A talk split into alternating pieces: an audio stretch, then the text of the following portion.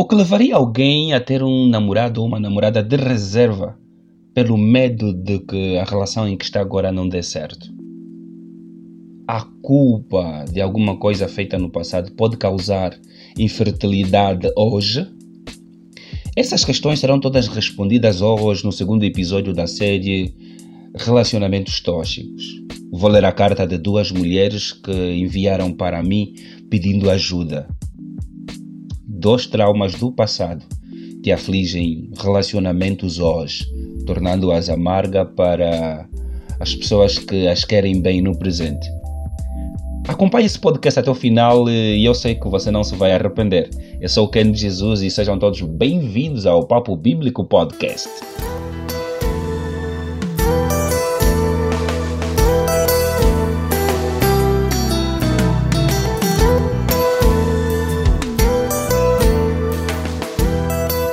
Relacionamentos foram criados ou são criados para nos garantirem estabilidade, paz.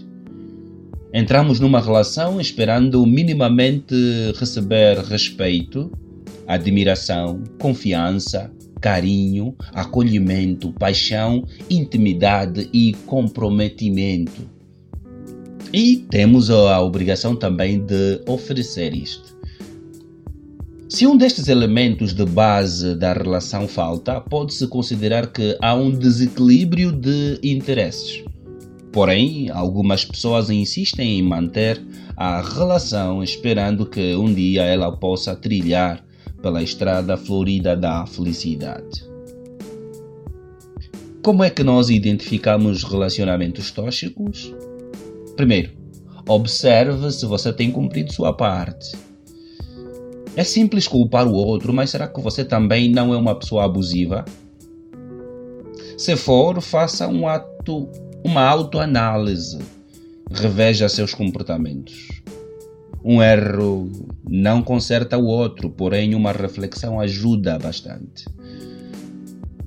Se você, dentro da tua relação, já vive notando com frequência faltas de respeito, falta de admiração, falta de confiança, falta de carinho, falta de acolhimento, falta de paixão, falta de intimidade, falta de compreensão, fal falta de aquela ligação com teu cônjuge.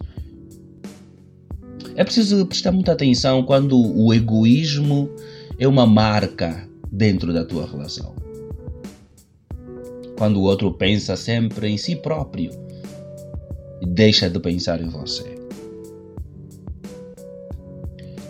Eu sei que é muito fácil culpar os outros sobre a toxicidade dentro do relacionamento. Ah, ele é tóxico, ela é tóxica. Mas o episódio de hoje tem como título Nós Mesmos. A primeira pessoa que a gente tem que tratar, lidar e libertar-se dela, acaso tenha um relacionamento tóxico, somos nós mesmos, nosso homem interior. O relacionamento de cada um de nós com o próprio eu é para sempre. Ele tem o potencial de ser a relação mais recompensadora que podemos experimentar e pode gerar sentimentos de completa realização e contentamento. Quaisquer que sejam as circunstâncias, o único indivíduo que vai acompanhá-lo para sempre, por todos os altos e baixos, por todas as alegrias e tristezas da vida, é você.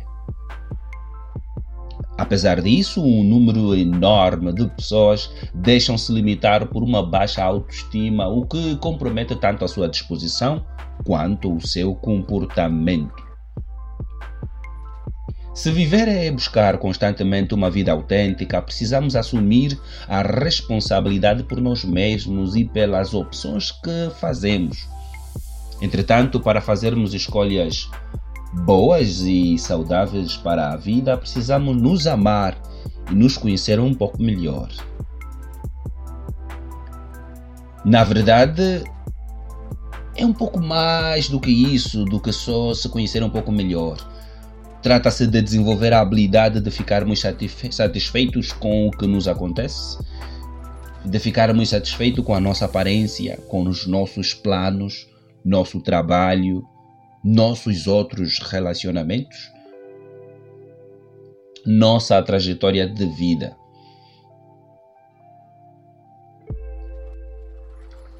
Trata de encontrarmos equilíbrios também, a capacidade de reconhecermos que somos humanos e falharmos quando cometemos erros ou nos sentimos magoados ou inadequados. Trata-se também de reconhecer que, como adultos, ninguém além de nós é responsável por nossas vidas e por nossos sentimentos. Que muitas vezes hum, procuramos alguém ou algo para preencher esse vazio existencial. Alguns o preenchem com um namorado, uma namorada, outros com álcool, comida, jogos, pornografia, é preciso que se saiba que somos agentes da nossa própria felicidade e da nossa capacidade de amar e sermos amados. É importante que nesse processo perguntes a si mesmo: quem sou eu? Nossos relacionamentos são um equilíbrio sutil entre dependência e independência, mas devemos desenvolver a força interior suficiente para que possamos viver e nos sentir plenos por nós mesmos, caminhar com os próprios pés. Entretanto, não sabemos como ser emocionalmente autossuficientes. Aí é que está o problema. Nos tornamos tóxicos quando precisamos dos outros para nos realizarmos. Precisamos da aprovação dos outros, do tapinha nas costas quando nosso dia é ganho porque recebemos likes no Facebook, no Instagram, seguidores no YouTube. Eu vou ler uma carta de alguém que me enviou lá no podcast eh, Addict, ou no Castbox, ou na Castbox, desculpa, agora bem dito. Os nossos ouvintes escrevem e ela permitiu que eu lesse. O nome foi alterado para Júlia. Escreveu assim, Júlia. Namoro desde os 14 anos e sou boa em me adaptar aos interesses dos meus namorados. Mas não tenho muita certeza daquilo de que gosto. Costumo ter alguém de reserva antes que o relacionamento do momento acabe. Entretanto, acabei de fazer 30 anos e desejo ficar um tempo sozinha para descobrir quem sou de verdade. Talvez até juntar um dinheiro e viajar. O problema é que comecei agora a namorar com um homem e a ideia de terminar com ele me faz mal. Estou, estou realmente estressada com tudo. Não sei que caminho seguir. Por favor, me ajuda. Querida Júlia, Vou responder primeiro como psicólogo e depois darei o meu parecer bíblico a respeito disso. Querida, o medo de deixar o outro, o medo de ter que lhe faz ter sempre um namorado de reserva uh, por conta de que essa relação possa não dar certo. Vejo que é um medo que pode ser eh, resolvido fazendo uma introspecção, ou seja, uma autoanálise, olhando para si mesmo e ver os traumas do passado. O que é que lhe leva a ter medo de ser abandonada no relacionamento e já ter um namorado de reserva? Essa relação onde você tem sempre alguém de reserva já não lhe impede de entrar a 100% na relação e assim sendo se tornar tóxica se tornar alguém que não dá comprometimento verdadeiro, uma paixão verdadeira, uma admiração verdadeira, que não inspira a confiança do outro. Querida, hum, aqui está que você precisa se livrar dos medos, precisa se livrar da incerteza e precisa também parar de depender dos outros de ter medo de ser abandonada, de precisar aprovação constante dos outros. Isso é letal. Daqui a pouco vou dar o parecer bíblico. Vamos agora para uma próxima carta de uma nossa ouvinte que também escreveu para nós, a Carla. Vamos ler a carta da Carla. Diz assim a carta da querida Carla. Quando eu tinha 19 anos, fiquei bêbada em uma festa, fiz sexo com um amigo e fiquei grávida. Não estávamos num relacionamento sério e eu estava prestes a sair da casa para fazer a faculdade. Fiz um aborto. Hoje tenho pouco mais de 40 anos e estou solteira, embora não por opção. Em meu último relacionamento sofri dois abortos espontâneos e agora não paro de pensar na criança que abortei. Não tenho certeza se quero adotar sozinha uma criança e não quero assustar futuros maridos falando sem parar sobre bebês. Mas como me livrar da culpa? O problema é que eu acho que meu fracasso em gerar uma criança é uma punição pelo aborto de tempos atrás. Não sei o que fazer. Ajuda-me, por favor, atenciosamente, Carla. Querida Carla, a dor é compreensível, pois além do trauma dos abortos espontâneos e, quem sabe, influenciada pelas emoções que vieram à tona com o recente fim de um relacionamento, ela está agravando o seu sofrimento com a ideia de que as perdas são um castigo. Isso demonstra que você está usando a culpa de um episódio ocorrido na juventude para julgar com severidade a vida que estás a levar hoje. Querida, eu sei que estás a te focar apenas em um lado do aborto, o de que talvez aquela tivesse sido uma única oportunidade de ser mãe, olhando para o passado. Mas o que eu quero lhe dizer é o seguinte: para deixarmos de ser pessoas tóxicas e ir quebrando relacionamentos, e desfazer de relacionamentos, precisamos aprender a nos perdoarmos, a termos compaixão de nós mesmos e a olhar também pelas decisões que fizemos em detrimento das prioridades. Devo lhe dizer que há 19 anos atrás tu não tinhas a maturidade, a compreensão e a visão da vida que tu tens hoje. Portanto, a Carla de 40 anos hoje é diferente da Carla do ano, de há 19 anos atrás.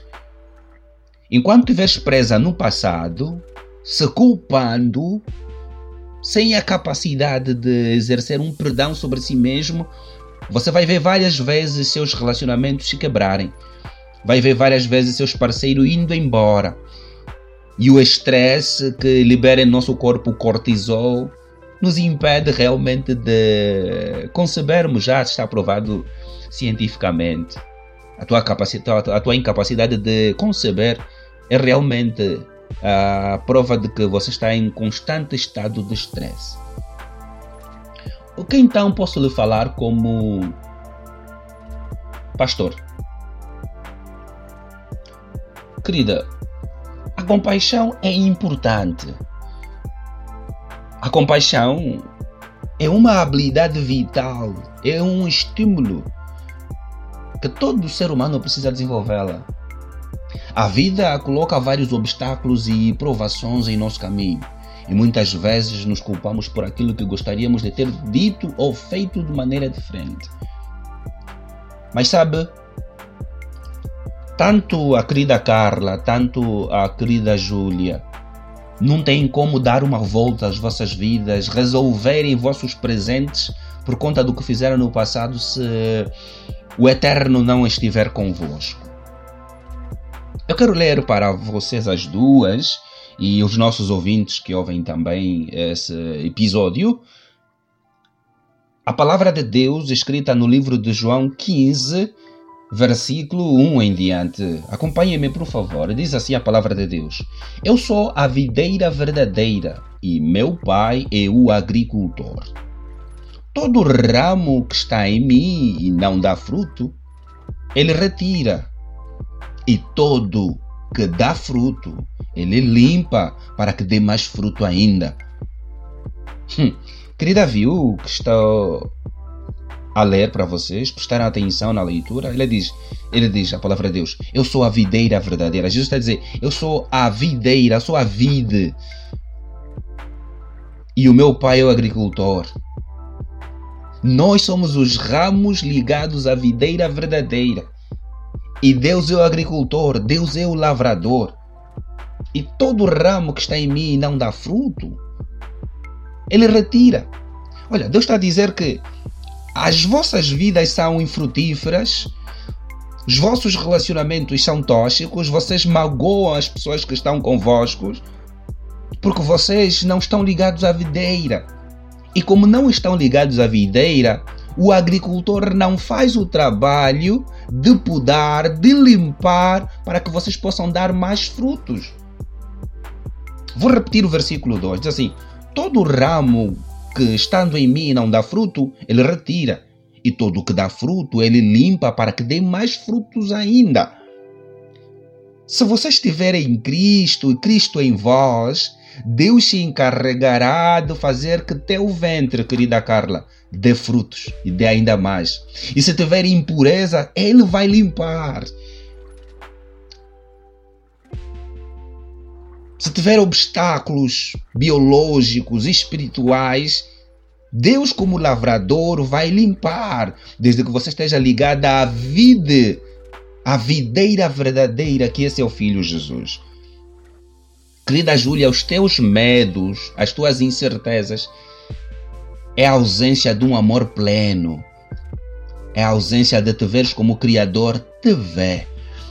Vê o versículo 3, diz o seguinte: Vós estáis limpos pela palavra que eu vos tenho transmitido. A ideia de eu estar limpo me dá a garantia de que eu sou plenamente amado plenamente apreciado pelo Criador, plenamente protegido, e que os obstáculos são meros pedregulhos no meio do caminho que vou transpô-los. Versículo 4: Permanecei em mim, e eu permanecerei em vós. Nenhum ramo pode produzir fruto por si mesmo se não estiver ligado à videira. Vós, igualmente, não podeis dar fruto por vós mesmos, se não permanecerdes em mim. Eu sei que hoje se prega muita filosofia humana, muita psicologia, muito antropocentrismo em nossos cultos, fazendo-nos olhar para nós mesmos. Mas a palavra de Deus nua e crua nos diz que sem Cristo nada podemos fazer. De nada vale nossa ciência, nosso diploma, nosso dinheiro. Se não tivermos Cristo em nós, seremos tóxicos para as pessoas que estiverem à nossa volta. Vamos falhar com os nossos compromissos. Vamos falhar em ser pessoas compassivas pessoas amorosas, pessoas que perdoam, pessoas de compromissos sérios. Seremos pessoas egoístas, completos agentes tóxicos para as pessoas que estiverem perto de nós. O versículo 5 diz: Eu sou a videira, vós os ramos. Aquele que permanece em mim e eu nele se dará fruto, dará muito fruto, pois sem mim nada podes fazer, pois sem mim não podes fazer, não podes realizar obra alguma. Palavras do Senhor Jesus. Querido, essa é a palavra que eu queria partilhar contigo hoje, neste episódio da série Relacionamentos Tóxicos. Se você não quer ser uma pessoa tóxica, você precisa cair aos pés de Cristo e falar: molda-me, transforma-me na pessoa que tu queres que eu seja. Sem Ele nada poderemos fazer, obra nenhuma dará fruto. Sem Cristo, nossos casamentos são fogo de palha. Se você quer parar de ser uma pessoa tóxica, quer perder o medo, a incerteza, quer preencher o vazio existencial de forma plena, hoje é hora de dizer: Jesus, estou aqui porque aprendi que o Senhor é a videira verdadeira, e teu pai é o agricultor e eu sou o ramo. O ramo tem a função de deixar que o fruto nasça. Você foi programado para dar fruto, para dar certo, mas você precisa estar ao lado de Cristo, ligado a Cristo. E Jeová, o Criador dos céus e da terra, como lavrador, ele mesmo vai tratar de eliminar os inimigos da sua vida, os obstáculos da sua vida, para que os frutos saiam. Porque não é tarefa do ramo proteger-se, mas é do agricultor que cuida que a árvore seja bem tratada. Coloque-se no lugar de ramo, deixe Jesus ser a árvore da sua vida e Jeová o seu agricultor. Permita-me orar por você agora. Eterno Deus, eu oro para quem estiver a ouvir este podcast, estiver ligado a este podcast. Pai, eu sei que muitas são as feridas humanas, muitos são os obstáculos, muitos são os traumas da vida, Pai. O divórcio do pai da Júlia com sua mãe lhe fez ser uma menina insegura, que hoje não consegue confiar no amor do próximo, não consegue se entregar por inteiro. Querido pai, o aborto da querida Carla no passado virou um trauma em que ela não consegue nem chegar perto de si, nem se amar por completo, nem amar por completo quem está do lado dela. E isso gera um estresse constante ela não consegue conceber. E ela é esta que está em estado de punição completa, que o pai está a punir todos os dias com a incapacidade de ter filhos. Mas eu sei que o Senhor não age assim. A tua palavra diz que o Senhor não nos punirá para sempre, que o Senhor nos ama. Pai, deixa o amor crescer no coração dessas almas, dessas pessoas. Pai, deixa que elas sintam o teu amor, Pai, que elas saibam que você é um Deus de amor. Deus é amor. Deus não tem amor, Deus é amor. Permita que o seu amor, como os raios do sol que todos os dias se levantam para iluminar o nosso mundo caído, também caia sobre suas vidas, chegue sobre suas vidas e que elas possam chegar-se a si e permitirem que Jesus seja a árvore, o Senhor lavrador de suas vidas. Obrigado, Pai. Te agradeço em nome de Jesus. Querido, estaremos juntos na próxima edição da série Relacionamentos Tóxicos e vamos tratar então do relacionamento entre pais e filhos. É verdade, vamos falar sobre famílias felizes, um ideal tentador que todo mundo quer. Nosso próximo relacionamento, nosso, nosso próximo episódio, desculpe, será sobre pais e filhos. Como não deixar que o relacionamento entre pais e filhos se torne tóxicos? Há pais abusivos, mas também há filhos incompreensivos. E como tornar a relação entre pai e filhos não tóxica? Que seja uma relação altruísta, que seja uma relação modelo. Não perca o nosso próximo episódio, a próxima sexta-feira estará disponível para ti. Graça e paz e continue a acompanhar o Papo Bíblico Podcast.